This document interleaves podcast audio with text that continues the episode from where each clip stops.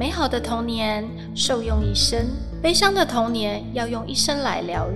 每位大人都曾经是小孩，让住在内心的小孩勇敢地说出真心话。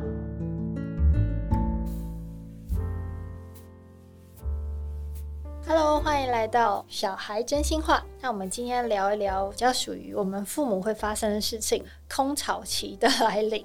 那空巢期名词可能对玻璃还有一点陌生。对啊，因为还没有经历到这样子的一个阶段。那我是因为刚好补上了一才八岁的小孩，所以我的空巢期立刻又变成育婴期。哎，对啊，你衔接的很好，是不是？对，应该是一个现在刚好是成年，另外一个正需要跟我互动。嗯，所以有一些生两个小孩的父母会跟我讲说，他好羡慕我。他说，当初其实我们都有计划要生第三个，那我们今天就不会有这个空巢期了。那我觉得这是城里城外，哎，这我多想像你们这样子，就是被小孩放飞，然后 因为我们当初只是觉得你太伟大了。我 我长达三十几年的育婴期，我都快疯了，这样可能会去免除掉空巢期的。父母要怎么办呢？我觉得说要去了解为什么小孩会造成父母的空巢，这对小孩其实是不太公平的，因为他们就是长大了嘛，对啊，兴趣不一样了嘛。因为我看过旁边身边的例子，大部分都是因为想要脱离爸妈的管教，好不容易逮到那个大学联考，可以把志愿填很远。对，对我遇到蛮多都是这种情况，不可抗拒，然后父母还可以合理化说啊，那我去那边看看你，也不会丢脸。距离真的是美感哎，当你 没有跟你的小孩在一起的时候，你都不觉得你的小孩，因为当初如果是每天黏在一起的时候。小孩可能就会对你很多反抗啊，那你可能就会觉得说，怎么两个相看两讨厌这样子，越看越讨厌。可是当小孩如果离开家里，你就会觉得舍不得，然后啊，他多乖啊，他以前多好这样子。这其实对小孩来讲的话，就有自己的一个新的事物、新的人际关系，然后甚至说他可以自己很自立自主去决定一些事情，不要立刻洗碗，不要立刻洗澡，这种事情都可以做了。哎，我很羡慕哎。我记得我那个时候大学的时候，我也是这样子，明明都是住在台北哦，虽然新北跟台北，我还是一定要租个房子在学校旁边。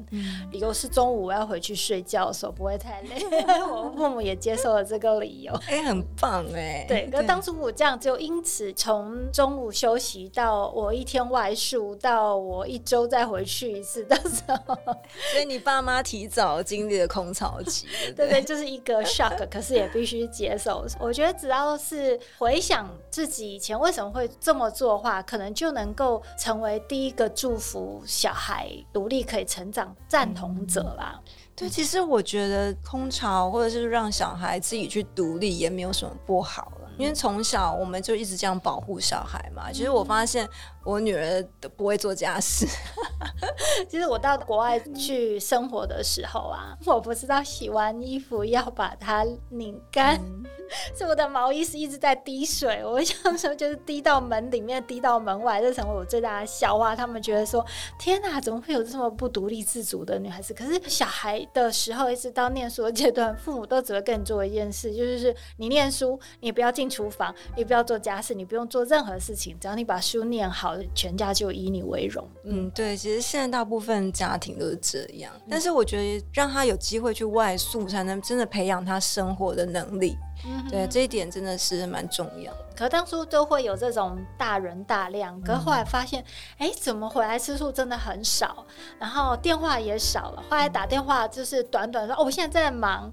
然后或者是不方便接电话，或者是已读，这样子就会形成所谓空巢期。忽然之间，空气都凝结了。尤其如果有一些是全职妈妈，那她以前就是整个生活都围绕着一个小孩子在运作的。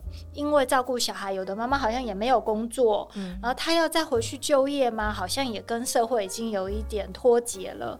那在这个时候呢，他真的只能够去寻找他人生的专长也好，或者是曲线也好，就是在充实自己一些，补足自己本来不能做的事情。应该是说，我觉得空巢期的爸妈应该要比小孩更忙才对。嗯，对，就有空在一起吃饭就好。对，你一定要表现出就是，嗯，我现在真的很忙，我有很多事情要做。离开你之后，我现在可以去做志工啊，对不对？我过得很好。对，我可以去陪别人的小孩啊，等等。然后再来就是我，我现在是还蛮常去上课，都是有比较资深的同学这样子的。那他们都是为了追求自己心灵的发展，然后就是各式各样的课啊，几乎都可以看得到。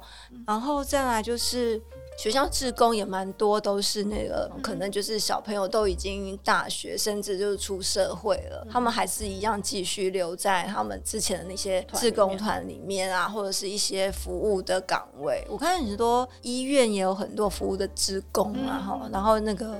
环保的什么瓷器什么也很多，那我觉得就是空巢期不是说我只能够待在家里，或者是我只能够跟朋友去吃喝玩乐，但是我觉得朋友很重要啦。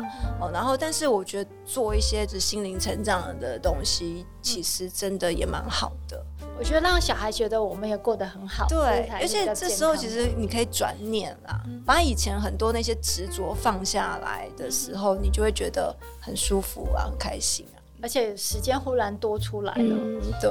再是就是小孩子已经独立了，你的经济负担也比较轻松了，然后也可以重新有一群自己的朋友、同学或同的同好，或有些一起去旅游。我觉得这件事情是妈妈也可以放飞，爸爸也可以放飞的时候，其实我蛮快乐的。对啊，因为现在还蛮多企业跟厂商都喜欢找那种二度就业的哦，就高级实习生的概念吗？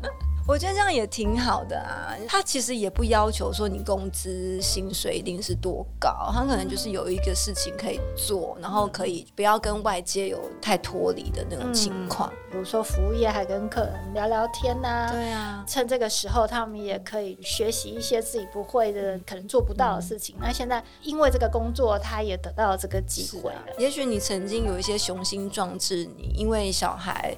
或者是因为家庭你没有办法实现，可是现在你就没有负担了啊，对，那就可以去开始从这些方面去着手，这样子。嗯嗯。所以，我们俩今天的结论是，空巢期是很期待的。对啊，我也蛮开心。假设我真的遇到空巢期的话，可能嗯，有更多的时间可以做自己的事情。真的，我不用急着回家去煮饭，不是已经快不用这样子了吗？嗯，不一定啊，要等他考完试再看看考到哪里再说。可不还是要回去继续再煮个纪念？有可能。那我觉得我们应该大家来健康的接受这个给我们的人生第二。二春哦，实现自己没有办法做到的事情，过自己想要的生活。最重要就是学习放下你的执念啦！我觉得一直在跟大家强调这一点，因为很多时候我们认为它是问题，它就是一定会让你产生这个问题显现在你的眼前。可是当你觉得一切都不是问题的时候，其实你的潜意识里面就没有这个城市啊，你哪来的这些烦恼？我们可以来跟 Polly 老师学学一些占卜啊，或者是塔罗。啊，过一下不同的人生嘛。